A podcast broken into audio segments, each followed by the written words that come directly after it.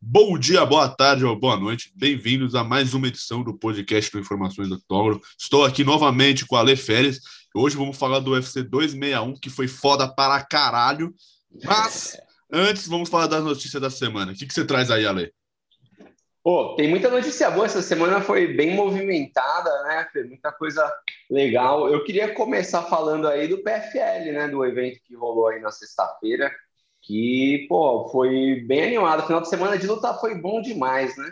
Porra, não tem nem o que falar, meu. Teve LFA, teve PFL, puta, semana foi bom. O ano agora tá passando direto. Puta. E. Você já prof... começou a ver o ano na Rede TV?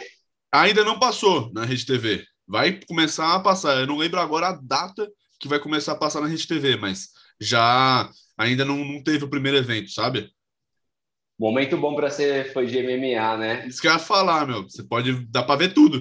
No combate sai é... foda que tem que pagar 80 reais, né? Mas tudo bem. É, então, exatamente. Pelo menos a Rede TV é de graça, mas, pô, isso é uma coisa que eu reclamava muito. Tipo, da gente não ter acesso aos outros eventos, sabe? Porque tem muita gente boa lutando, cara. Tá impressionante. O nível dos eventos está muito alto. Exato. O Bellator tem um nível bom. O One é totalmente diferente. Isso que é legal. Tem luta de MMA, tem luta de kickboxing, tem luta de kickboxing no ringue, luta de kickboxing no, no, no octógono deles. Tem de tudo, né, velho? É, é bem É bem da hora. É bem legal. E vamos falar da PFL aí, cara. Esse a Professional Fight League. A gente teve duas lutas que vale destacar, que foi a luta do Anthony Pettis contra o Marcin Head. Não, não contra o, o Collard. Collard. Contra o Collard. o Clay Collard. Isso. E o, né, o nosso querido Brazuca, Nathan Schultz, que lutou Schultz, é, Schultz no Schultz, eu não sei falar, que lutou é. contra o Marski lutou contra o Marcin Red, que foram duas lutas. Exato, polonês. Isso, foram duas puta luta e, meu, fala aí, Ale, o que, que você mais gostou nelas? Pô, foram lutas animadas, né? O que eu acho que é impressionado, primeiro, são dois caras que são nível para ser campeão do evento. Então, são dois, os dois caras são os principais. O, o Natan, para quem não sabe, ele é bicampeão do evento. O esquema do evento é um pouco diferente do UFC, no sentido de que ele foi campeão na, na CISA na temporada 2018, 2019 e 2020 não rolou. Uhum. Quando ele começa a lutar de novo, ele não põe o cinturão em jogo, ele não tem o cinturão mais. Ele não, ele tá, é uma nova, é como se fosse um campeonato brasileiro, vai, só para ficar claro, não tem um campeão e vai passando. É cada temporada, começa do zero, você foi campeão da temporada passada e, e entra de novo na mesmo, no mesmo sistema. Então, o Nathan perdeu a primeira luta, mas não quer dizer que ele esteja fora. Esse é um negócio legal também. É, Para quem não conheceu o evento, são 10 lutadores por categoria. Então, eles selecionaram aí, tem vários lutadores bons no peso pesado, tem o, o peso leve também bombando, peso pena. Agora eu não lembro dos médios. Peso, o peso pena feminino, que tem a Carla Harrison. Exato, tem a Carla Harrison e tem uma menina que é campeã olímpica de boxe também, que vai dar o que falar. É, Carla, dela, uma menina. Carla Spencer, né? É isso? Puta, me fugiu. É, é Spencer, é alguma coisa Spencer. é alguma é. coisa Spencer. Campeã mundial de boxe, fudida ela, vai dar trabalho. Então, exatamente. Então, a gente tem muita coisa legal rolando nesse evento. Então, são 10 lutadores por categoria. Eles lutam entre si. Duas lutas que eles chamam aí que seriam os playoffs. É o início Isso. da temporada. Lutam entre si e cada e tem um sistema de pontuação. Você nocauteou, finalizou no primeiro round, você ganha cinco pontos. No segundo round, você ganha quatro.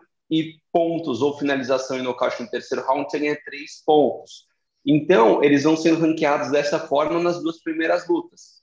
No, depois, os quatro melhores vão para uma semifinal, mata-mata, e aí depois a final. Então, eu achei bem interessante, porque é um evento bem é, que tem muita meritocracia.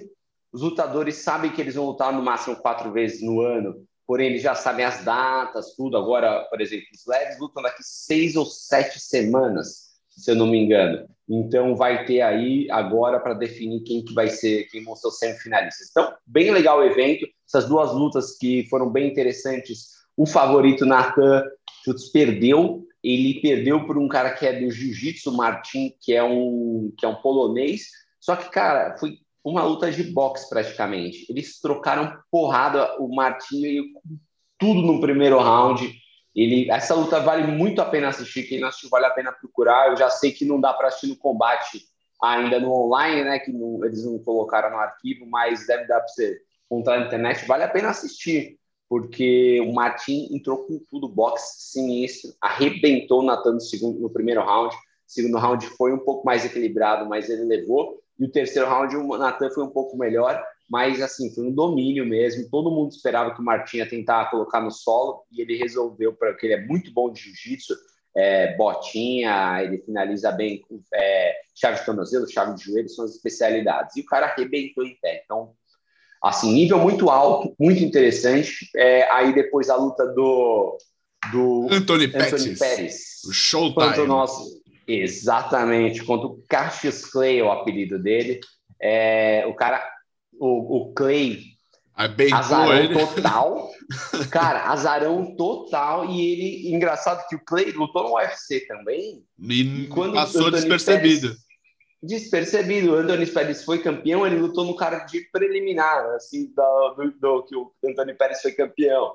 Então é assim, níveis totalmente diferentes, por assim dizer. Mas o Clay é um profissional de boxe também. Então ele varia entre o MMA e o boxe. Ele, ele ano passado não lutou MMA porque ele está fechado com o PFL, fez várias lutas de boxe. E o cara entrou e arrebentou o Pérez. E não foi só não foi só, só mão, não soltando Chute. chutes muito bons. Ele arrebentou o Pérez no primeiro round, no segundo round também. É, cara, eu fiquei impressionado com o nível dele. E no terceiro round foi demais, porque o quase. Pérez apanhou o round inteiro.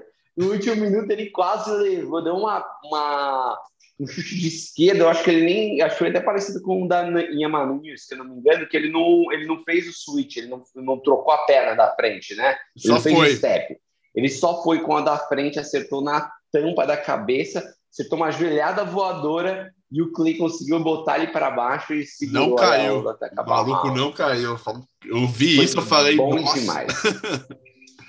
bom, bom demais. E eu tô ansioso para daqui seis semanas ver quais são os seus casamentos das lutas desse peso leve aí, porque a categoria tá muito legal no PFL. É, e uma coisa que você levantou, né, sistema de pontuação, que é tipo um campeonato brasileiro, né?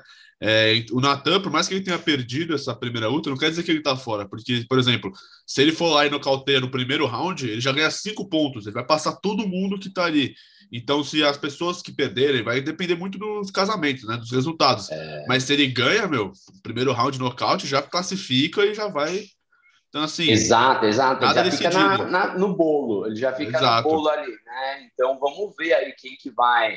Como vai ser esse, essa segunda nessa segunda, esse segundo rodada dos playoffs deles. E semana que vem tem PFL de novo, eu só não sei as categorias que vão lutar.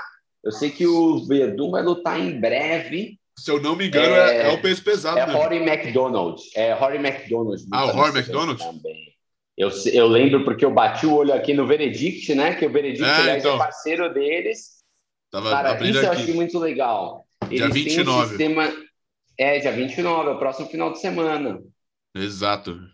Não, é, próxima... Tem o Sorge também, que era do UFC, Cris Camose vai lutar, João Zeferino, Gleison Tibal. Grande Só cara Gleison conhecido. Tibal. É, só então, o meu.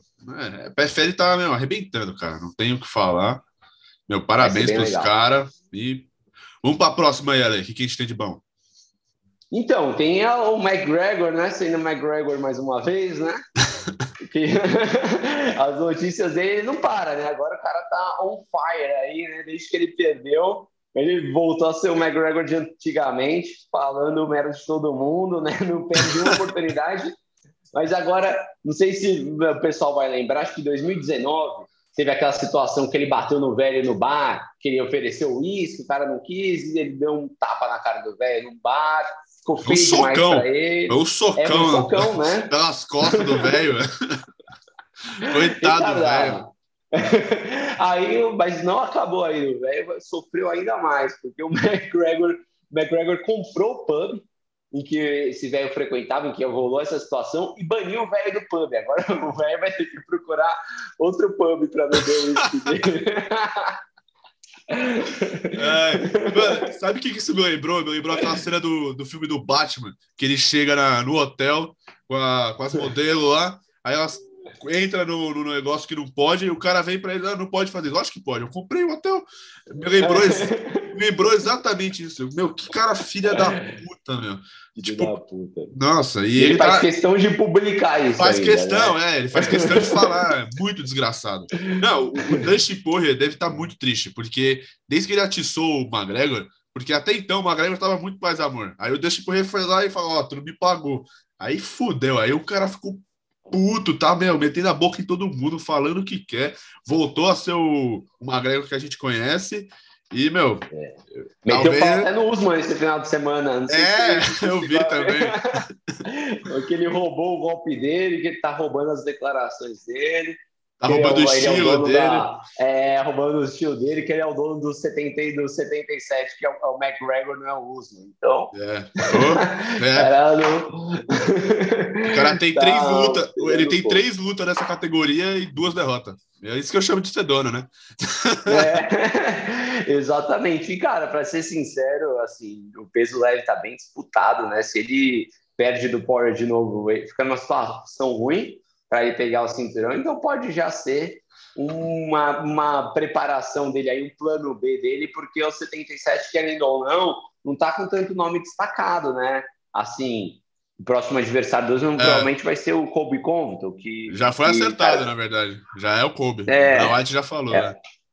É o Kobe, então, cara, é. que também não tá com tanto mérito assim para disputar o cinturão agora, então... Ah, é uma categoria o... que mas eu acho que o McGregor não sobrevive no 77, porque ele, ele bate o, o peso leve bem. Ele bate, bate é. o peso leve bem. Sem. Ele, em off, deve pesar uns 80 quilos, estourando. Estourando 80 quilos. Então, descer 3 quilos para lutar com os caras que perde 7, 8 quilos, meu, não vai, é, morrer. O Usman, deve, o Usman deve ter entrado ali com no mínimo seus 87, né? Porque ele tava gigante, meu, seco, Muita velho. força muscular ali, meu cara. O McGregor ia chorar na mão dele. ia apanhar muito. ia apanhar muito, ainda mais com o wrestling dele, né? O Usman tem aquele estilo, aquele, aquele wrestler sinistro, né? Põe para baixo a hora que quer e, cara, controla muito bem embaixo. Então, acho é. que ia ser uma, um péssimo casamento de luta pro McGregor. Então, McGregor tem que mas eu acho que ele tacaria fogo nessa categoria, pelo menos, né? Pelo é. menos ele daria uma animada nessa categoria sim, pegar um cara meia boca aí, talvez ele ganhe, né? Assim, não tem, não tem é muito no, cara. É que ali do top 10 não tem meia boca, né? Esse que é o foda. é todo é... mundo bom. E qualquer, acho é, que ali... Exato, se ele pegar um durinho, Nossa, ele não ele aguenta pressão. É, eu acho Vicente que é Luque, Michael Chiesa.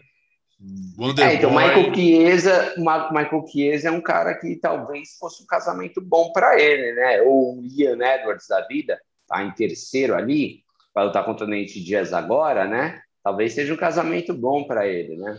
É, não sei, eu acho que o, o Magrelo tinha que focar na, no leve mesmo, acho que se ele leve. no leve mesmo ali, ir para o meio médio, acho que ele vai apanhar muito, então assim, foca no leve, dá a vida para ganhar do Poirier, porque se ganhar do Poirier é luta de cinturão já, então, assim. Não tem como. Não tem como, porque o UFC não é bobo, não vai fazer a quarta luta entre eles, não faria sentido isso.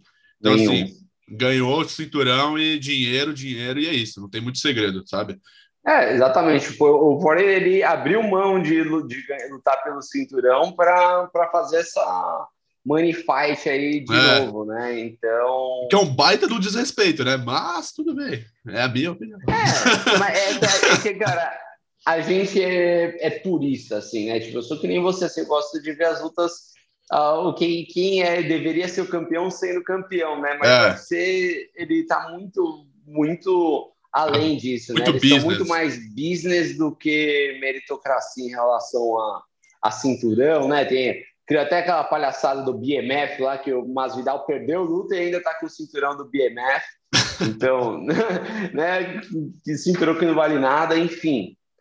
E é isso, além de tudo, bom, falando de cinturão aí, falando de luta de meritocracia, né? A gente tem o Adesanya lutando contra o Vitória aí em breve, né? Em julho. Exato. Dois abraços para o Robert Whittaker, que é o, na minha opinião, é o cara que devia estar lutando agora, mas não faz, mas eu acho que até faz sentido dar o Vitória para o Adesanya, porque o, o Whittaker não vai ter tempo para se recuperar e se preparar direito para a luta no momento que o UFC quer. Porque pensa é, assim, ele, ele lutou agora há pouco. Para voltar para a Austrália, é duas semanas de quarentena. Aí tem que se preparar, tem que treinar, aí tem que fazer mais quarentena para voltar. Então, assim, cara, vai ficar muito corrido, vai ficar muito em cima. Ele não quer isso, o Whittaker não precisa disso agora. Ele pode esperar um pouco para ele. Ele não tá com essa fome toda. Deixa o Vettori brincar e depois volta e luta. Mas assim, não vai ser fácil para o Adesanya, eu acho. Eu acho que o Vettori vai vir bem para essa luta. Eu acho que o Vettori melhorou muito daquele cara que ele era. Ele está mais confiante na trocação. Ele não tem medo de fazer luta chata, de só ficar derrubando, só ficar na luta de grappling. E a gente viu que o Adesanya não conseguiu aguentar, as a, não tem uma defesa de queda tão boa assim. O Blakovic, tudo bem, era uma categoria de cima, era um cara mais forte, era um cara mais pesado. E ele conseguiu pôr para baixo o Adesanya do jeito que quer. Então, assim, a gente tem que ver. Na minha opinião, o Vettori ele não é favorito nem um pouco para essa luta. O Adesanya chega favoritaço, mas não pode desacreditar do menino, porque o cara, se for inteligente, se ficar só querendo derrubar, só nessa estratégia, ele tem muita chance de levar. É, então, é a Kings MMA aí, né, forjando aí mais um cara muito bom, Rafael Cordeiro, é um treinador absurdo, é a trocação do Vitória tá muito boa, ele tá um lutador bem completo, né, é, eu, sinceramente, não era uma luta que eu queria ver, apesar de ser uma luta que tem um argumento, porque a luta do Vettori contra o Adesanya foi uma luta bem difícil, foi, né, na opinião de muitos, aí, a luta mais... É, então, luta mais difícil aí do Adesanya antes do Blakovic, né, então assim, o Vettori né, tem uma história para contar para essa luta, né? Que eu acho interessante. O que está acontecendo nessa categoria é que todo mundo que está despontando está perdendo quando está tá chegando nos porteiros da divisão, né? Exato. E o, o Vettori, ele, ele pulou essa etapa, né? Porque ele não pegou nem o Borrachinha, nem o, o Itaker, que são lá os caras que estão de porteiros mesmo. O Bronson também. É, o Bronson ganhou deles. Então ele lutou contra o Holland, Holland vindo de um mês de preparação. 21 dias. 21 dias, 21 dias perdendo do Bronson é, na, no mês anterior, bem. Então, né, o que aconteceu basicamente é que o Darren Till, né, que era o cara que o Adesanya estava apostando tudo, perde, é, perdeu, não pôde lutar, na verdade, né? Quebrou a clavícula. Quebrou a clavícula, então só sobrou aí o, o Vettori mesmo, né? Não tem Mas, tu, vai cara, tu mesmo, né? É, exato. O, Borrachinha também não conseguiu, não conseguiu lutar contra o Itaker. Essa categoria está sem um desafiante claro, está precisando, né? Que alguém se destaque aí, né? Porque o Adesanya passou o carro no, no Itaker, passou o carro no Borrachinha, né? Então Tá precisando, é. talvez um Bronson, né? Não sei, cara. Acho que precisa de uma é emoção é nessa categoria. O né? Adesanya já venceu o Bronson também. É complicado. Também, sim. A gente tá vendo aí que tipo, o desafiante, claro, é o Whittaker. Ele só não vai conseguir lutar agora. Ele vai ter que esperar um pouco. Sim. Mas assim, o, e, mas é legal isso que você falou. O, o Vettori pulou essa etapa dos porteiros, né? Ele não teve que encarar. O, o porteiro dele foi o Jack Emerson, e isso que o Jack Hamilton ia lutar contra o Kevin Holland, caiu, substituiu e foi lá lutar com ele. Então, assim. Exato. O cara pulou, é, exatamente, ele pulou essa etapa e, ah, meu, tá, vai disputar o cinturão. Tomara que seja uma puta luta, tem tudo para ser. Então, tem assim. Tudo pra ser. 12 de junho vai ser da hora. Vai ser da hora e, né, muita coisa boa aí por vir. Não vamos esquecer que mês que vem tem Charles do Bronx contra o Chandler. Só quero deixar aqui o comentário, o pessoal se preparando. eu tô muito ansioso para ver o Charlinho lá, velho, arrebentando com o Chandler. Já assim, eu, todo dia eu acendo uma vela, faço seis, cinco oração, três Pai Nosso, duas, duas Ave Maria. tá louco, tá louco. Torcendo demais pelo Charlinho. Bom, Dito isso, vamos para o nosso UFC 261, um UFC que voltou com público, 100% de, de, de torcida, capacidade, capacidade lá na Flórida, no Jacksonville. Meu, que evento maravilhoso, do começo até o final, lindo, lindo, lindo, lindo. Todos os lutadores deram a vida, não teve, teve uma outra luta que foi menos movimentada, mas não deixou de ser chata. Fosse, foram lutas animais eu não tenho nem o que falar. A torcida também foi outro teve, foi um personagem nessa noite, nessa noite histórica do UFC, porque fazia muito tempo que a gente não via a torcida e a torcida que estava lá deu a vida também, fez, fez o papel dela, que torceu do começo até o fim. Então, meu, a hora que começou o evento e o Bruce Buffer, We Are Live, a torcida pulou. Arrepiou, eu já, né? eu já pulei, chorei junto também, porque eu fiquei feliz pra caralho. Nossa, não tem nem o que falar, cara. Foi foda, foi foda, foi bonito de ver, né, velho? Foi emocionante. E, cara, e assim, muita luta assim, que vai ficar para a história aí, né? Acho que, cara, pelo menos as quatro últimas lutas aí, acho que vão ser lembradas por um bom tempo, né? Por um que, bom tempo. que card maravilhoso. Vamos falar então do card preliminar, né? Eu acho que no card preliminar, uma luta que a gente tem que falar é a primeira luta da noite, que foi a Ariane Sorriso contra a Na Liang, que, meu, começou de, uma jeito, de um jeito absurdo, começou violenta, começou pegada a luta. A chinesa começou melhor na trocação. A Ariane conseguiu. É, ela tomou um certo knockdown uma hora, eu achei, no começo da luta, mas Sim. ela conseguiu se recuperar, conseguiu virar o jogo, conseguiu trabalhar na, na luta de chão. Estava indo muito bem, ganhando no ground and pound. A chinesa sobreviveu ao primeiro round e no segundo round, ela, só que ela sobreviveu já meio morta, né? Porque a hora que, Uhum. a, a hora que bate o gongo, eu não sei se você percebeu, ela já tá, meu, totalmente baguetada, ela tem que ser, tem que ser levantada pelo corner dela. Então, assim, eu achei que o, ju- o juiz meio que deu uma. Não vou dizer que ele errou, mas eu acho que ele não podia ter parado a luta, mas não parou, porque, quer saber? Vamos. Tá acabando mesmo, vamos deixar. Tá acabando, é. É, Eu achei a mesma coisa também. Realmente o juiz ele deixou um pouco seguir. Eu acho que é por isso também. Acho que quando tá acabando a luta, a gente, acabando o round, a gente fica nessa expectativa, né? Tipo, deixa um pouco mais, vamos ver se ela aguenta o próximo. Eu sempre fico assim que eu quero ver o, o circo pegar fogo, né, velho? E a Exato. chinesa deu um knockdown na Ariane, até a Ariane falou que ela sentiu, né? Mas, cara, como a Ariane é forte, né? Mano, Nossa senhora, o tamanho daquele braço dela. Queria eu ter o braço daquele tamanho, velho. É gigantesco, o ombro gigante. Ela é boa, né? Ela tem uma, um jogo de chão muito forte, uma pressão, né? Muito boa. E que ground and pound, né? Ela arrebentou a chinesinha, foi bonito de ver, né? foi só na martelada na cara da, da É. chinesa. Não teve, meu, empacotou pra viagem e mandou bem demais, Ariane. Lutão, lutão. Mereceu muito. Estreou com o pé direito mesmo. Aí depois a gente teve a luta do Jeff Molina contra o Ari Kileng, que, se eu não me engano, agora de cabeça, foi a luta da noite. O, foi uma, uma luta animal, animal do começo até o final. O Jeff Molina, ele surpreendeu, eu achei, porque se você comparar fisicamente, o Kileng estava melhor, tava, era mais alto, era mais, estava mais forte fisicamente, mas o Jeff Molina foi muito mais técnico. No- nos três rounds, ele trocou muita porrada, conseguiu se desvi- vi- é, sair da distância do, do chinês. Quando ele avançava, ele só dava contra-golpe, pegava. Todos os golpes pegaram limpos. O chinês não estava conseguindo encontrar mais a distância uma hora, não estava mais conseguindo encontrar os golpes. E o Molina só arrebentando, arrebentando, arrebentando. O terceiro round foi um massacre. O, meu, o Kileng saiu com a cara inteira amassada, a lataria destruída. E, meu, Molina lutou demais, não tenho nem o que falar. Impressionante, né? Uma luta do cara de preliminar, peso mosca, né? Se Segunda ganhar a luta, da noite. noite, é, ganhar a luta da noite aí no, no evento desses, né? Foi isso mesmo. Eles, eles foram luta da noite, um lutaço. O chinês não deu conta do recado, né? O Molina jogou muito bem na distância.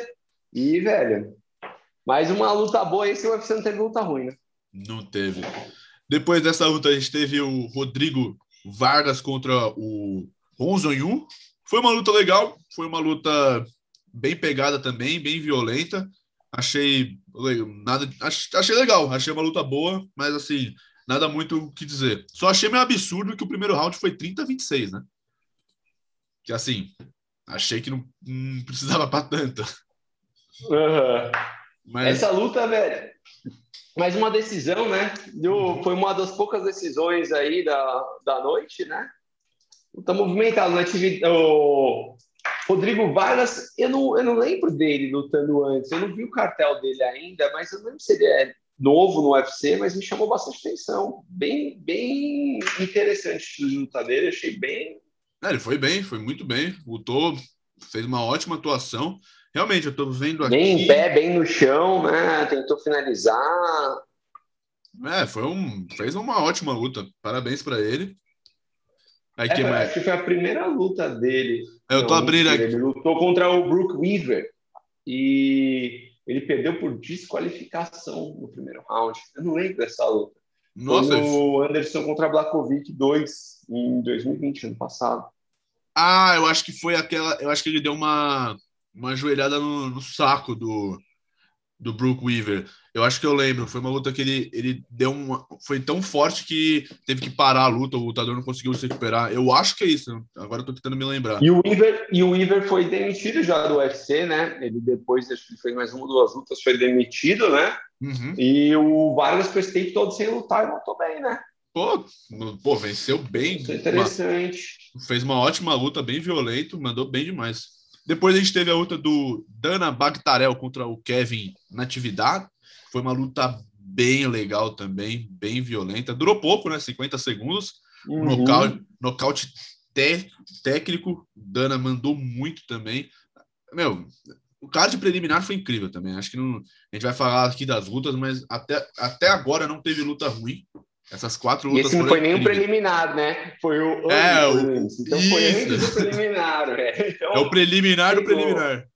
É, e eu adoro assistir essas lutas, cara. Comecinho assim, e porque é sempre o pessoal que eu acho bem interessante, que geralmente é lutador que não é ranqueado, né?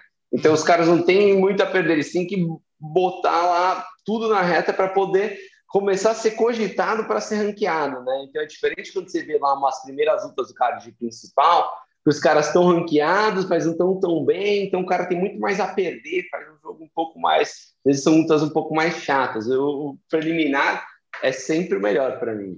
E essa luta do, do Dana Bactarel, ele deu um cruzado né, para trás. Não sei se você eh, tá lembrando, mas foi hum. muito, muito igual ao do McGregor.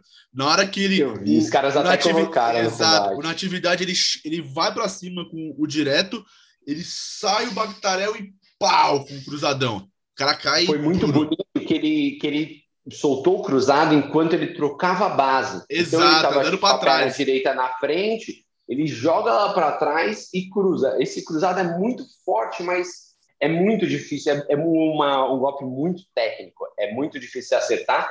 E ele sentiu antes o Bactarel. Ele sentiu um pouco antes, ele, ele, eu, eu falei, putz, ele tomou os dois, três golpes, eu falei, putz, eu acho que ele tá sentindo. Aí o Natividade vai para frente, ele, bum, nocauteia com aquele cruzado, tirou da cartola, né? Foi um golpe totalmente inesperado, eu fiquei impressionado, viu? Com, foi muito bonito mesmo. Esse foi, um, mesmo, foi um nocautão, foi lindo. E depois dessa luta a gente teve o, o Pat Sabatini, né, contra o Tristan Conway. Esse Pat Sabatini eu tava tentando lembrar, eu já vi ele lutando.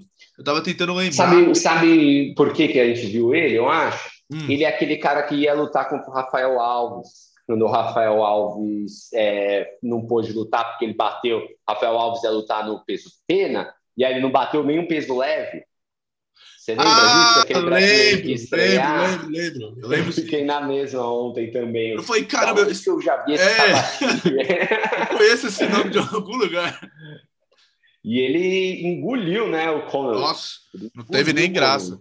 Ele é, da, ele, é da, ele é da equipe do Renzo Grace, né? Então, meu, o jiu-jitsu afiadíssimo, derrubou como quis, derrubou do jeito que quis, ground and pound, tentou finalizar várias vezes. Parabéns para o Conor, que, meu, sobreviveu. O cara mandou bem também. Tem que, tem que tirar o chapéu para ele. Foi o lutão também. O outro... Sabatini pegou as costas dele e ficou tentando finalizar, acho que mais de dois minutos, ou um minuto e meio no primeiro round. Exato, e eu exato. Cara, não tem como esse cara sobreviver. Ele sobreviveu, né? O Tristan Conley foi muito bem, mas é, Sabatini é muito mais técnico. Exato. Mais técnico. Essa foi aquela luta que não foi tão empolgante, mas foi muito técnica, né? A gente viu que o, o Sabatini é aquele cara, para quem gosta do jiu-jitsu, e viu essa luta, meu, amor, porque é muito técnico, é muita variação de posição, muita variação de finalização. É. O cara mandou bem demais. Aí depois teve o, outra luta também que foi resolvida no jiu-jitsu, né? O, o Brandon Alley finalizou o Carl Robertson com uma linda finalização de chave de pé. Que, meu, a hora que. É, foi no finalzinho do round, faltando acho que cinco segundos. O, eles estavam no chão embolados. o Brandon conseguiu pegar o pé dele. A hora que ele pegou o pé, começou a fazer força na hora. O Carl Robertson deu um berro e bateu, meu. Não tinha como defender. Muito bem, o cara mandou demais. E esse Brandon, eu estava vendo aqui um pouco né, o cartel dele. Ele é um cara que ele é ex-campeão do LFA, do Legacy Fighting Alliance, então do LFA mesmo. Uhum. E ele estreou no UFC bem, assim, ele, estreou em 2020, ele fez muita luta. Ele Sim. lutou com Tom Breeze, ganhou, Dow Caos ganhou, aí ele, per, ele perdeu do Strickland, tudo em 2020. E agora, em 2021, ganhou do Carl Robson. Então pode ser um cara aí que em breve a gente vai ver ranqueado aí, né?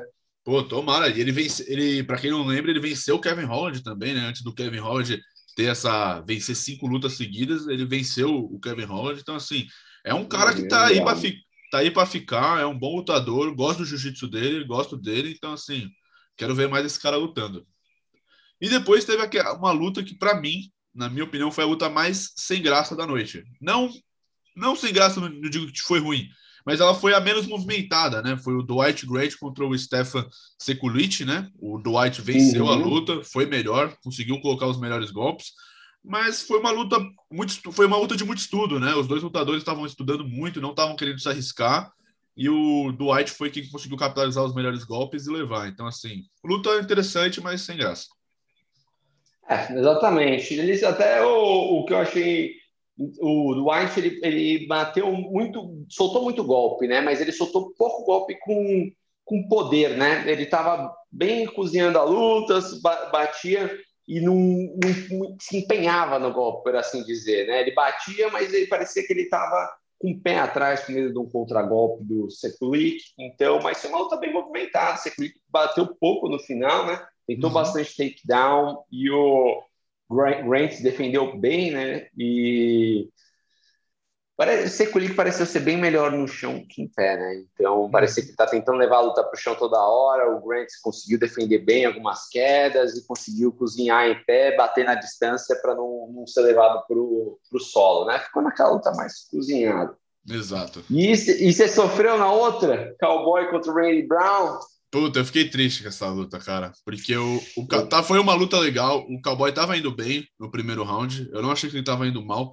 Ele sofreu um pouco. Assim, na minha opinião, eu achei que era um casamento muito ruim pro, pro Alex, porque esse Randy Brown, esse jamaicano, eu lembro, eu acho que ele lutou aqui em São Paulo, no UFC que eu fui, e ele destruiu o, o cara com quem ele lutou, ele lutou muito. Então, assim, esse, esse cara é muito bom, ele tá vindo bem grande Foi contra aí. o Arley Alves? Isso, exato, foi contra o Arley Finalizou Alves. Finalizou o Arley, inclusive. Finalizou, deu um show em cima dele. Foi uma luta que eu fiquei até triste pelo Arley. E o, o Alex, ele não foi mal na luta no começo, ele estava indo bem, estava se movimentando bem, estava encaixando os bons golpes, mas ali depois, no segundo round, ele toma, né, no, no começo ali, ele toma um knockdown muito forte, ele vai ao chão, o, o Brown bate muito nele no ground pound, o, o, o Alex sobrevive, só que aí ele dá um vacilão absurdo que na hora que ele sobe, o, o Brown consegue encaixar a guilhotina nele numa, num braço e começa a apertar, apertar, apertar. Ele ficou tão preocupado com o outro braço na hora de fechar o cadeado em cima que ele uhum. largou aquele outro braço fazendo força nele. E teve uma hora que ele não conseguiu mais aguentar. E aí foi, caiu e dois abraços, né? E o Brown, baita de um pau no cu, ganhou, ganhou a luta, deixou a humildade em casa, mandou o Alex se fuder, mostrou o dedo meio pra cara dele. Eu não gosto muito desse tipo de coisa, mas tudo bem faz parte. Eu acho que. Mas qual que foi a rivalidade deles? Ah, eu não acompanhei muito. Foi porque o. O que aconteceu com eles? O Brown, ele foi meio. Ele no Twitter falou que ia nocautear o Alex no primeiro round, né? Aí o Alex ficou meio mordido e no dia da encarada, no dia da pesagem, ele, eles pararam assim para pesar. O Alex olhou para ele, é, vou te meter a porrada e só deixou o cara na, olhando sozinho. nem, nem, nem fez a encarada com ele. Aí na luta, né, o, o cara ganhou, né? No calor do momento, mostrou o dedo meio, xingou, xingou a mãe e pronto, né? É. Faz parte. Não faz parte, muito, né? Não sou é muito fã, ver, mas né, faz parte. Difícil ver isso aí na, nas lutas, mas é uma coisa que é meio esperado, né? É. Se no futebol tem isso, né? Imagina na, na porrada do MMA, né? Exato. E o único ruim do Alex é que ele é aquele lutador que a gente gosta de ver lutando, é um cara muito emocionante, mas assim, ganha, perde, perde, ganha, perde, ganha, ganha, ganha, perde, perde, ganha, perde, ganha. É, é um cara que não é muito com, com, é, é consistente, instável, né? instável, exato, essa palavra. Ele, sei lá, eu, eu gosto muito de ver ele lutando, eu sempre vou torcer por ele, mas difícil ver ele chegando ali no top 15, no top 5 da categoria.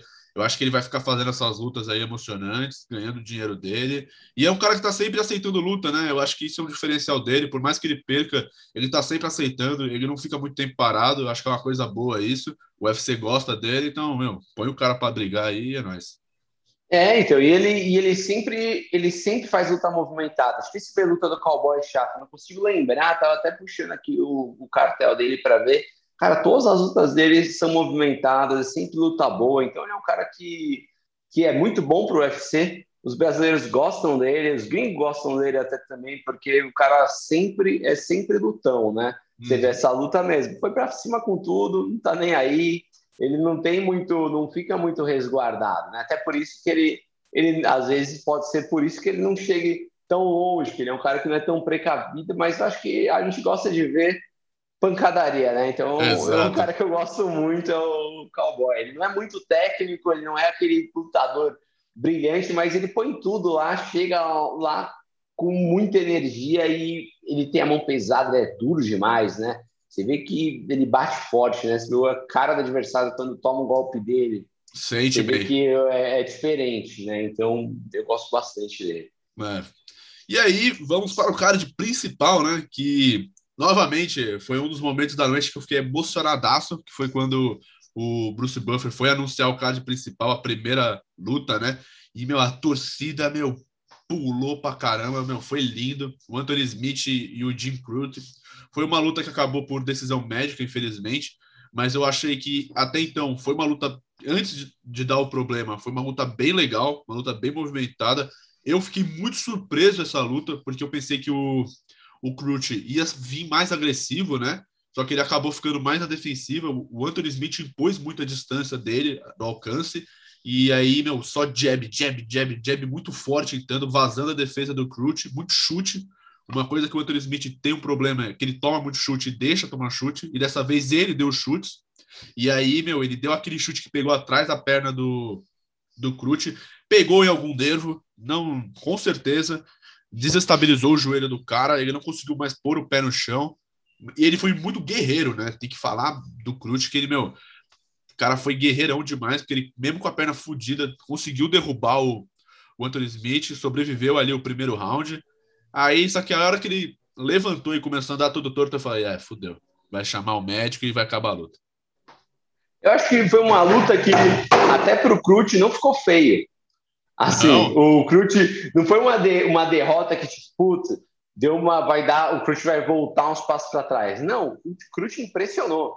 Porque ele foi porradeiro quando ele. Quando ele. Ele tava, tava uma luta bem equilibrada, né? Assim, o Anthony Smith estava segurando mais o Crute na distância, mas quando o Crute estava vindo, ele estava arregaçando, né? Ele é muito forte, ele é muito forte mesmo, foi impressionante. Nocauteador, nocauteador nato, meu. Exato. E ele e o que eu achei interessante é que quando ele tomou o chute, ele não deixou o Anthony Smith é, capitalizar muito em cima daquilo. Não, já foi para queda. Ele já sentiu, ele já foi para queda. E cara, você que é do jiu-jitsu sabe muito bem como é difícil dar uma queda sem você ter um pé lá estabilizado para você colocar para baixo. Raça, foi na, na raça, raça total. Segurou a onda do Anthony Smith lá por baixo e sobreviveu o round, né? Mas, cara, ele foi o, bem parecido com o que aconteceu aí com o Henry Cerrudo, o que aconteceu com o Sean O'Malley. É, foi o mesmo nervo, né? A diferença é Exato. é porque o, o, deles talvez tenha sido um pouco mais embaixo, o dele, o chute foi bem atrás ali do joelho, né? Foi, Mas foi, foi o mesmo nervo que desligar, desligou, o Crute falou que ele sentiu na hora a perna dele dormente. Então, no, assim, que ele pode ter lesionado feio é, depois do tanto de torção que ele teve. Foi uma torção atrás da outra, né? É, Quando foi. ele deu umas três, quatro torcidas, até depois o médico não deixou ele, ele lutar, que ele torceu o pé na hora que o médico estava checando ele, ele foi dar um soco do lado do, do caiu, ele caiu, torceu o pé de novo, vai ser uma puta, velho.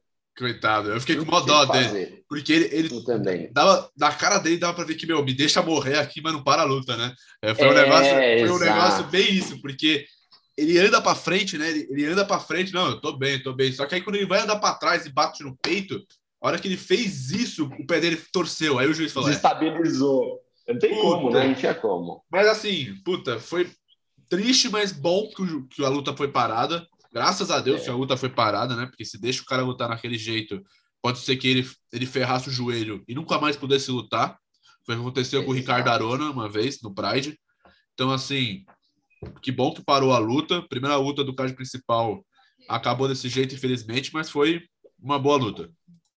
Foi uma ótima luta, realmente valeu bem a pena aí. E infelizmente para o Jimmy Cruz ele saiu com a derrota, mas vamos esperar em breve ele voltar. Pode ser que, como não foi uma lesão tão grave, ele já volte em breve. O Anthony Smith, cara, sempre impressiona a humildade dele, né? Ele foi lá, atravessou o octógono, nem comemorou muito, ajoelhou com o Kurt, porque o Kurt conseguia ficar de pé, né? Falou para o Kurt ajoelhar e falou com ele, falou que eles vão lutar de novo. Então, o Anthony Smith é um cara que eu acho que é difícil você não gostar dele, né? Porque ele tem um coração mesmo, é um baita lutador, entrega tudo no octógono, né? É, não dá para esquecer a luta dele contra o Glover. O Glover arrancou dois dentes dele, ele não queria parar de lutar, ele estava implorando para o corner dele não jogar a toalha lá, não pedir para parar. Então, eu gosto muito dele, espero ver lutar bastante no UFC. Verdadeiro coração de leão, né? E em seguida, a gente teve uma uma coisa aí que acontece uma vez, duas vezes na vida, né? Um raio. Quem fala que o raio não cai duas vezes no mesmo lugar tá mentindo, porque, cara, o Chris Weidman quebrou a tíbia num chute no Uriah Hall, idêntico, idêntico, idêntico ao Anderson Silva. Foi um negócio bizarro, foi bizarro. O Uriah Hall foi o primeiro cara no UFC a ganhar uma luta sem dar um golpe. cara, foi um choque. Eu acho que essa é a palavra. Eu, eu, na hora que eu vi, eu assustei, porque, meu, pegou ali, quebrou o pé, e a hora que ele tenta pôr o pé no chão, o pé dá aquela entortada, eu, nossa senhora! eu, nossa senhora! E, meu, nossa, que bagulho triste, velho, que bagulho triste. Nossa, eu comecei a gritar aqui, velho, pra você.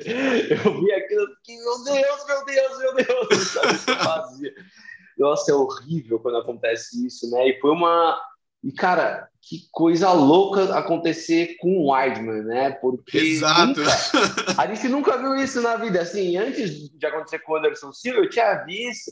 E assim, eu tinha visto no YouTube, porque é uma bizarrice de um tamanho, que foi no evento nada a ver, e ficou todo mundo falando disso, mas foi a terceira vez que eu vi isso na vida. E, cara, que dó, que dó mesmo. Eu fiquei com o coração, velho, que triste, eu fiquei choque na mão porque, velho, o Weidman é um cara que, putz, apesar de muito brasileiro não gostar dele, pela história dele com o Anderson, ele sempre foi um cara humilde, né? Ele sempre foi um cara que foi é um cara que tem uma, uma boa postura, né? Ele é muito querido, né? Lutar. Ele, ele é, é, muito, muito querido. querido. Nos Estados Unidos, o pessoal gosta muito dele. Ele é um cara muito querido. Então, assim. Carismático, né? Então, pô, foi triste vê-lo sofrer isso, cara. Foi, nossa, que agonia quando ele estava saindo na maca, que ele estava com o braço esticado, assim, é. ó, gritando de dor com a perna coberta. Nossa senhora. Foi triste demais. Deu, Deu uma agonia Foi triste demais. E a postura do Uriah Hall é o que eu acho que a gente leva de mais positivo disso tudo, porque até estava conversando com um amigo, apesar de ser uma situação diferente, né? Quando ele ganhou do Anderson Silva, ele ganhou o cinturão do Anderson Silva, de um cara é, que era imbatível. Foi um tudo mais, mas ele comemorou e ele comemorou, pulou, gritou lá em Uriah Hall. Ele não teve nenhuma expressão, velho. Ele ficou quieto no canto. Ele, ele ficou, ficou quieto, catatônico. Nada, ajoelhou e ficou lá, assim, e dá para ver que ele estava se sentindo mal, muito mal com a situação, né? E eu lembro também da postura dele no TUF, quando né, ele foi ganhou o apelido de homem ambulância e ele ficava sempre muito preocupado com os adversários dele, né? Ele sempre teve essa postura e ele Ele tem uma postura muito boa como pessoa. Eu gosto, é um cara que ganhou ainda mais o meu, meu respeito depois dessa luta. Né? Muito humilde, o cara, meu, meu parabéns pro Royal Hall, grande aplausos para ele, porque é difícil a gente. Foi um negócio, é difícil de acontecer e a reação dele foi muito humilde, foi uma reação muito boa, muito positiva mesmo. E eh, na coletiva de imprensa, né, eu tava, depois do evento, eu tava ouvindo hoje de manhã, o Dana White falou que ele já tava, o Weidman já tava bem, tava é, estável já, ia ter uma cirurgia hoje de manhã, então assim, ele já vai cuidar, mas é aquilo, né? Será que ele vai voltar a lutar? Será que ele vai ter confiança para voltar a lutar? A gente viu o que aconteceu com o Anderson, né?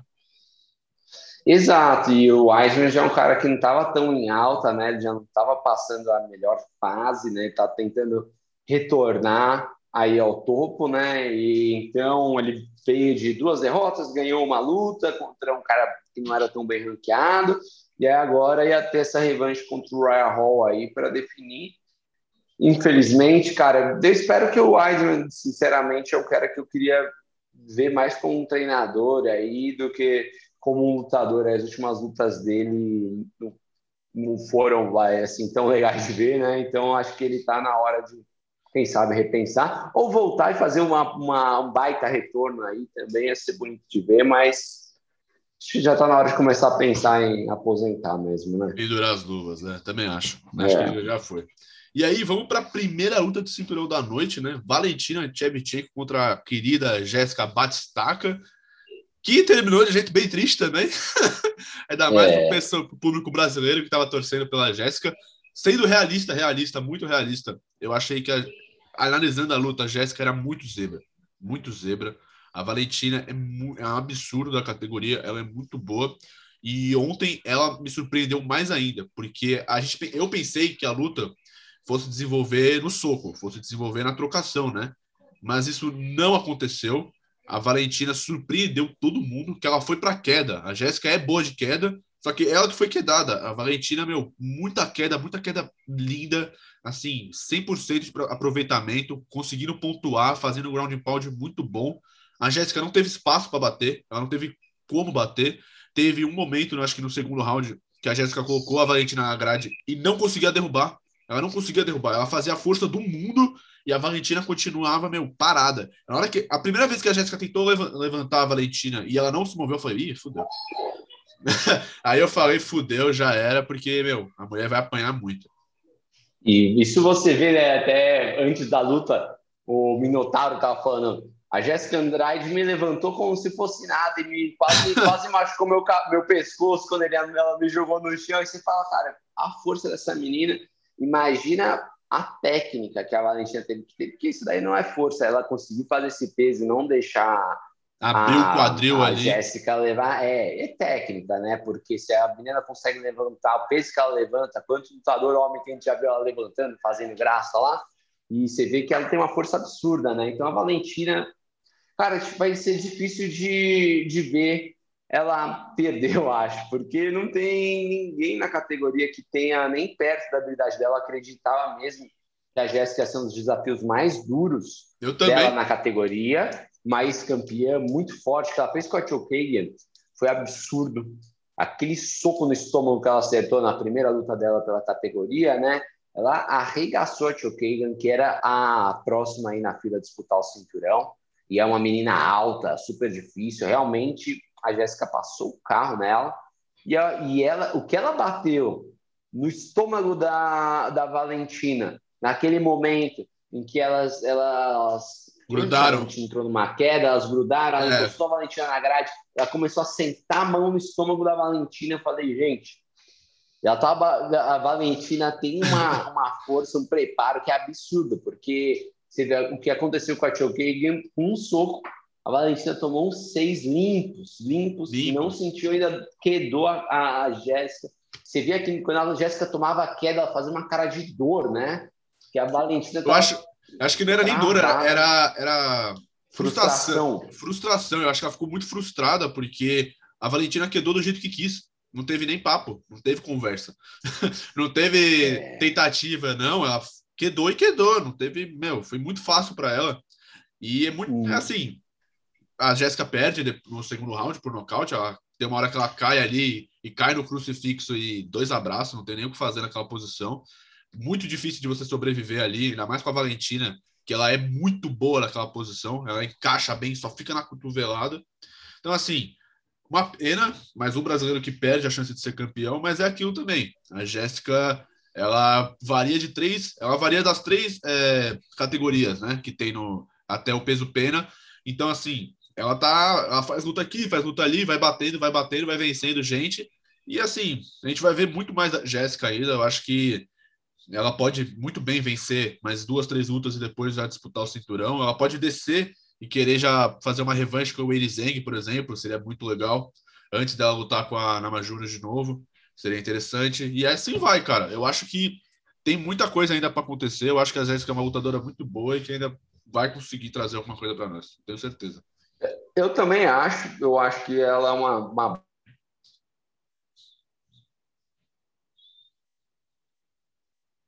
Ih, travou. Ale. Tá me ouvindo? Deixa eu conferir aqui. Aí. O meu.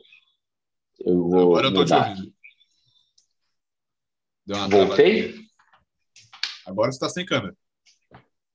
Opa, desculpa. Tá me vendo? Ah, ainda não. Tem um probleminha. Agora Voltei? sim. Agora sim. Maravilha. Desculpa. Acontece. Então, a, a Jéssica é menina muito forte, né? Realmente ela, ela tem tudo aí para brilhar na categoria. Ela fez uma luta só, disputou o cinturão. Então ela pode aí fazer mais umas duas lutas e voltar a disputar o cinturão. Essa categoria é muito aberta, não tem como assim, a maioria das categorias hoje das divisões femininas não está com uma desafiante forte, é, assim, um nome que você fale, putz, essa menina aqui é a próxima desafiante, então é uma categoria que está aberta. Acredito que uma ou duas lutas ela já consiga voltar a disputar o cinturão se lutar bem, apesar de ela ter tomado né, uma, uma surra, porque é difícil de, de é. imaginar assim, uma boa venda de luta dela de novo com a Valentina, a não ser que ela passe o carro ainda as meninas e realmente que pode muito bem acontecer nessa categoria. Eu acho que ela está acima aí do, do resto da divisão. Então, em breve a gente vai ver ela disputando algum cinturão, com certeza. Uma luta contra a própria Jennifer Maia seria interessante, interessante né?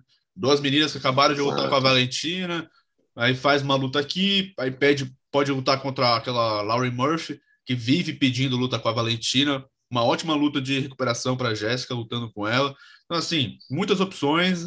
Vamos torcer para a Jéssica, que ela tem muito aí para trazer. E aí a gente foi para a segunda luta da noite, né? Segunda, de, segunda luta, segunda luta de cinturão da noite. Outra luta entre cinturão das meninas, né? Peso palha agora. E, meu, parabéns para Rose Namajunas. Que, meu, que atuação, que, que brilhante, cara. Ela mandou demais. A Willy Zeng, para quem não lembra, travou aquela guerra histórica com a, a Joana Jedrzejczyk. É uma lutadora monstruosa, muito boa na parte de pé. A gente não, não conhece muito a parte de chão dela porque ela não traz isso, ela não deixa as pessoas verem isso. E, meu, a Nama Junas era uma lutadora que eu não eu tô torcendo muito por ela, mas assim, meio desacreditado, porque eu, pô, eu acho ela uma lutadora muito boa, mas a Weili Zeng é um monstro, né? Então, assim, a hora que ela entra na luta e consegue encontrar aquele chute, puta, cara, aí eu pulei, gritei, porque, meu, foi Foi um golpe, foi um golpe muito plástico, foi um golpe de cinema, sabe? É, eu, nossa, eu fiquei emocionado mesmo, porque eu tava na mesma situação, digamos, aí, do que uma do que a torcida que eu tava para a Jéssica, vai. Eu tava naquela torcida, tipo, cara, eu quero muito que a Jéssica ganhe, mas é quase impossível. Era a mesma situação da, da Rose contra a Yang, né? A Willie Yang.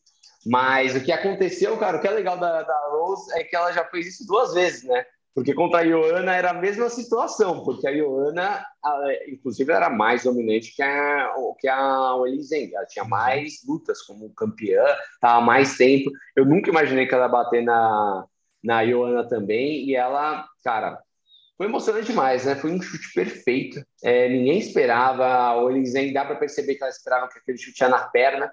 Ela joga a perna para é. trás assim e ela meio que abre o braço. Ela toma seco na cara. E, cara, é, é, a Olizen, eu acho que ela não tem muito carisma. Ela é meio sensal. Não é um lutador que eu gosto muito, mas ela.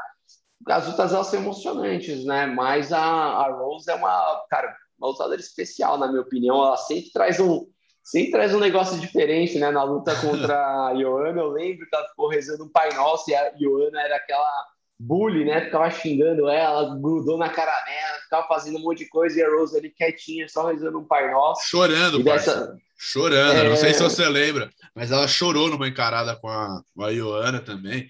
Então, assim. E aí cara... você fala, velho, o que, que vai acontecer? Todo mundo achava que ela tomar um pau nessa porra, a mulher chorando, encarada, o que tá acontecendo? e ela. Mas ela é diferente mesmo, né? E ela, ela é uma... chegou lá super concentrada, né? Focada. Ela é uma lutadora muito emocional, né? Essa é a palavra. Ela é muito, muito emocional. Eu lembro que, pô, né? A entrevista dela com o Joe Rogan, o Joe Rogan chorou também. Eu também já tava com lágrima na cara, porque, meu, foi um negócio lindo. Foi lindo, cara. Porque, se você, não sei se tu lembra, ela passou dois momentos muito tensos da carreira. A primeira foi quando o McGregor jogou o, o carrinho, né? E pegou nela. E ela, meu, ficou meio paranoica com essa ideia. Ela lutou um dia depois pelo cinturão e ganhou, né? Mas ela ficou muito paranoica com isso. Depois teve a luta ela com a Jéssica. pensou em não lutar, né? Exato. Ela ficou pensando muito em não lutar. Foi super complicado. Depois você vê se as notícias, ela falou que não queria lutar, que ela tava super mal e ela foi para cima e ganhou o título, né? E é, contra a Jéssica foi a mesma coisa. A Jéssica queda ela de um jeito. Cara, podia ter paralisado ela. Podia nunca mais é. a gente ver a Rose andando por aí, lutando, treinando. E, cara, ela voltou, venceu a Jéssica, lutou pelo título. E é uma história muito linda, cara. Porra, parabéns demais para Rose. Gosto muito dela, acho ela uma lutadora absurda. E o pessoal ainda ficou inventando umas mentiras dela, né, nessa, nessa é. luta, porque estavam falando quem vai ser a próxima desafiante. Falaram que ofereceram para Rose e ela rejeitou que ela não queria mais lutar pelo cinturão. Que ela, não que, que ela não queria a pressão de ser campeã, umas ideias é... assim. E ela foi lá e, meu, ganhou, provou que tá, todo mundo tá errado. E, meu, que a bicha que é a Tuff Rose mesmo, meu. Não tem o que falar. É... Nossa, foi bonito demais, velho. Foi lindo, cara, foi lindo. Não tem nem o que falar. E aí depois a gente foi para a grande main event da noite, né? Game Bread, o Jesus das ruas, Jorge Masvidal contra o pesadelo nigeriano. E, cara, Acabou por nocaute do Camaro no segundo round. Foi uma luta legal. Só que assim, eu achei que foi mais erro, mais erro do Masvidal do que. Não vou dizer que foi não, não mérito do Camaro. Teve muito mérito do Camaro de colocar aquele direto. Mas o Masvidal deu uma, deu uma ajudada ali, vendeu uns pontos ali pro, pro Camaro, porque eu não sei se você reparou, o primeiro round muito parelho. O Camaro ganhou, eu achei que ele foi melhor, mas o Masvidal também colocou bons golpes, estava indo muito bem, muito chute na perna, Tava lutando muito bem. O Camaro, em alguns momentos, ele dava uns golpes muito e, sem, sem responsabilidade, sabe? Jogando, gastando energia à toa, eu, eu, eu pensei. Porque ele tava dando uns golpes muito fortes, passando uns cruzadão voando. Eu falei, caramba, ele não é de fazer isso. O que tá acontecendo? Aí no segundo round, ele acha ali a brecha e plau, derruba o Masvidal. Mas eu achei que o Masvidal também deu muita. brincou demais, eu achei. Cara, o que eu achei no primeiro round foi o Masvidal, ele era o azarão, né? Então ele tá um pouco mais tranquilo, assim. Eu achei o Camaro tenso mesmo, achei o Camaro preocupado, assim, no começo da luta, e o Masvidal aproveitou disso. Mas o Masvidal tem um problema que parece que ele não é um lutador muito concentrado, né? Parece que às vezes dá uns negócios na cabeça dele e fala, foda-se, vou fazer. E tá bom. tipo, daquela sequência que ele tava na distância com o Camaro, tava bem. O Camaro é um cara que você não pode aproximar, né? Uhum. Ele me jogou uma joelhada. Voadora. De uma combinação jab direto, uma joelhada voadora. O cara não estava nem, nem, nem tentando perto. entrar na queda, nem nada. Não estava numa situação que encaixasse uma joelhada lá. E ele foi levado para o chão. E aí ele foi muito bem, me surpreendeu que ele conseguiu levantar. E, cara, Sim. dá para você ver que a pressão do Usman, ele estava de lado, assim, ele não conseguia levantar reto. Ele estava com a mão no chão, com o Usman puxando o quadril dele para cima e ele levantou, e aí ele acerta, acho que um chute no corpo do Usman, e eu senti o Usman meio frustrado, assim. Eu falei, puta, o Usman parecia, acabou o primeiro round como se ele tivesse perdido, parecia um pouco cansado. Eu falei, cara, é, o que eu... está acontecendo é, com o Usman, né? Ele estava fora do normal dele. Aí no segundo round eu achei que o Masvidal sentiu isso, e ao invés dele voltar focadão, vamos resolver isso, cabeça no lugar, ele voltou meio foda-se, já sei que ele vai tentar me botar no chão, eu vou levantar e eu vou, vou, começar, a, vou, vou começar a colocar aqui meu jogo. Tanto que ele toma uma sequência antes, de guarda baixa, e ele começa a mostrar a língua, dar risada, logo em seguida ele Pau. faz isso e toma o diretão. E, cara, fazia tempo, assim, eu, eu sempre fico impressionado com esses nocautes que você vê, que, que sai aquela nuvem de suor. suor da cabeça do cara, tipo o Deontay Wilder, o, peso pesado do boxe, ele faz com a galera, que é um soco. Se acertar, se acertar isso, é um soco perfeito, aquele soco que você bate rápido assim, e ele não é tão empurrado assim, ele é mais bate é. e volta, sabe? Uhum. Você percebe que foi um soco muito bem colocado e muito forte do. Muito, absurdo. Nossa! Foi bonito demais, é um baita nocaute, acabou com qualquer argumento do Masvidal. Masvidal não luta mais pelo cinturão aí por um tempo com o Camaro. E o Camaro se põe aí numa situação, né? Você mesmo comentou aí, uma situação muito boa nessa categoria para se tornar, um, já é um dos maiores, mas para brigar com o maior aí, que é o GSP, GSP. porque não vejo muita competição para ele nessa categoria, né? O que, que, você acha aí? Cara, essa questão, primeiro dessa questão aí do, do soco, foi também outro golpe de cinema, filme. Cara, pegou, matou o Masvidal. Primeiro nocaute que ele sofre depois de 49 lutas. Então, assim, cara, absurdo. E é exatamente isso. Ele, eu não vejo, é o que o Dana White falou, né? Coletivo de imprensa. O, hoje, o Camaro é o pound for pound. Eu não acho que ninguém ali tá acima dele. Porque, cara, ele ganha e ganha bem, ele destrói todo mundo que passa por ele. São 13 vitórias seguidas no UFC, sabe? Não tem ninguém aí que tá batendo de frente com ele. E assim, não tem muito. Em boa categoria. Em né? boa categoria. Quem que sobrou? Ele vai enfrentar o Wonderboy? Só se o Wonderboy vencer do Durinho. Vai enfrentar o Vicente Luque? O Vicente Luque precisa passar de uma galera ainda. Ele vai lutar contra o Chiesa, o Chiesa também precisa vencer uma galera. Ou seja. É, precisa vencer pelo menos umas duas lutas do Chiesa. Eu acho que o mais. Sem ser o Kobe Covington aí, que para mim tinha que fazer mais uma luta, tinha que ganhar mais uma luta, no mínimo, para poder disputar. Ah, o argumento maior é o Leon Edwards, que é um cara que não lutava aí desde 2018. Mas ele já perdeu ah. para o Usman. É isso que é a questão, né?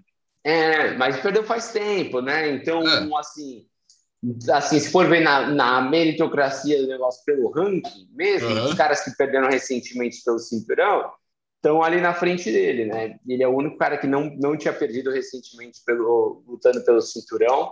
Então, eu acho que, assim, no argumento da história da luta pelo ranking, seria o cara, mas ele já aceitou uma luta contra o Ney Dias, é ótimo para o Leon Edwards, na minha opinião. Dinheiro, ele né? precisa construir o nome. É, e assim, dinheiro, e eu acho que ele não é um cara que seja muito querido, acho que nem os ingleses gostam dele. Você que fala também que é aquele cara que não conseguiria vender água no deserto, né? É, exato. Cara, sem carisma, ele só.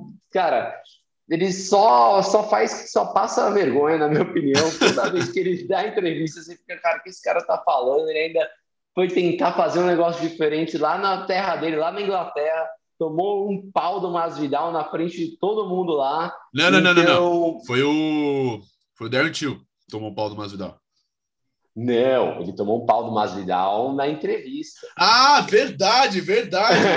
verdade. Eu lembrei agora que ele vai falar alguma coisa pro Masvidal, o Masvidal já dá dois socão, é duas fritas, duas fritas e um, e um Guaraná, alguma merda assim. Eu lembro disso, verdade. verdade. O Three Piece. É, foi depois da luta contra o Darren Till, foi do, do Masvidal contra o Darren Till, foi exatamente isso. Então, o que eu tô falando que ele foi tentar vender uma luta, tentar fazer um negócio diferente, xingar o Masvidal lá no backstage, e ficou feio para ele, né? O cara Assim, e talvez uma outra contra o Ney Dias faça ele ganhar uma moral, faça o pessoal começar ganhar a um, nome, um pouco né? mais ele, ganhar o um nome e ele seja um próximo desafiante aí ao cinturão. Eu acho que é justo, apesar de eu não gostar dele, não achar ele um lutador muito, muito interessante assistir, mas, cara, é um cara que está que tá ranqueado, o ranking assim funciona, o ranking é para ser respeitado, eu acredito que ele seja o próximo desafiante aí depois do Kobe, mas o que eu estou falando aqui, não tem muita gente nessa categoria. Se fale que pode, pode fazer frente a Usman. Eu realmente acho que o Durinho é o maior desafio e ele já bateu no Durinho, né? Então. Ele atropelou o Durinho, né? Essa é a verdade. É. Então, assim, bom. Então fica é aquilo, cara. Não tem muito o que fazer nessa divisão. Eu acho que o Camaro vai reinar aí por bastante tempo, vai defender mais várias vezes esse cinturão aí. Quantas lutas faltam para ele bater o recorde do GSP? Com essa luta foram cinco defesas, né? Se eu não me engano. Cinco... Então faltam mais quatro, né? Ó, então se ele... ele... ele. defendeu contra o, o Kobe, defendeu contra o, o, o Masvidal, aí defendeu contra o Durinho e defendeu agora com o Masvidal. São quatro. Ele tá empatado com o Gian. Gian é. Caralho, não é o Pat Miller? Acho que é o Pat Miller, não lembro agora. Pat Miller, Pat Miller foi campeão, um dos primeiros campeões da categoria, né? É. Bem... Foi, foi com o Pat Miller, tá quatro vezes empatado com ele. O GSP tem nove defesas, né? Ele vai precisar vencer mais cinco vezes e cinco cara tops. Então, assim, Kobe Covington já entra aí como quinto, e aí vai vir mais aí uma galera, né? Eu acho que provavelmente Durinho vencendo o Wonderboy é o desafiante, então já é outra revanche. Mas eu gosto, olha, sinceramente, se o Durinho perde pro Wonderboy e vai o Wonderboy, acho até bom. Não, não, não jogando praga, não, nem nada. Não querendo, não querendo é. ver o Durinho lutar, né? Mas Exato. Assim, ter um desafio um pouco mais. Vai ser diferente. Só. Não, uma luta que não rolou, né? Uma luta que Exato. não rolou ainda, que tem. O Wonderboy é um cara que, cara, lutou duas vezes bem pelo cinturão. Não foi campeão por detalhe, né? Porque aquelas lutas contra o Woodley ainda tem um debate, né? Não foram lutas que foram aí super claras para o Woodley, né? A primeira é... foi empate, a segunda foi nocaute, né? Se não me engano. Nocaute? Eu acho que não. Foi decisão eu também? Acho, eu acho que foi decisão. Vou até jogar aqui para ver, porque... Porque eu lembro, eu lembro que a primeira foi muito debatida, como que tipo saiu como empate mesmo, mas a segunda eu lembro que foi bem decisiva.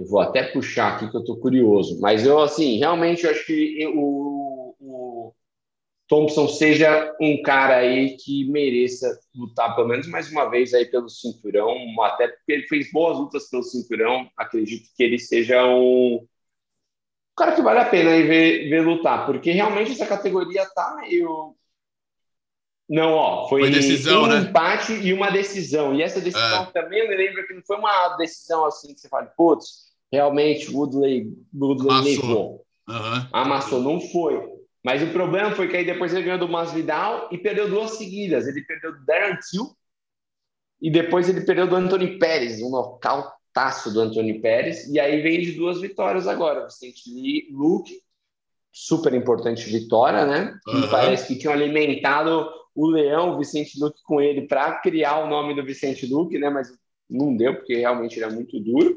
E o Goff miou agora, né? Então ele está de volta aí no, no bolo. Eu queria ver vê-lo lutar pelo cinturão. Eu queria mais vê-lo lutar do que o Kobe Covington, porque para mim, apesar de ter sido equilibrado, o nocaute que o do Usman no Kobe Covington foi absurdo. Ele quebrou a mandíbula do cara. Como é que você pode falar que foi uma luta? Por mais que o cara pode estar equilibrado até o ponto, você quebrou a mandíbula do cara, não tem nada pra falar. Que... A boa conversa.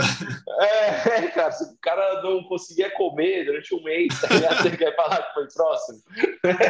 Mas, enfim, é assim que tá a categoria, né? Vamos ver aí o que vai, que vai acontecer. São duas categorias que estão embaçadas aí, né? A a dos leves? do Usman. Não, a dos leves não, acho que os leves, que eu digo assim, leve tem muita disputa. Ah, tá. A leve tem muita gente. Nessa categoria, não tá, a gente tá assim, debatendo quem pode ser, mas não tem assim, puta, esse cara tem, esse cara merece, não tá ganhando a chance.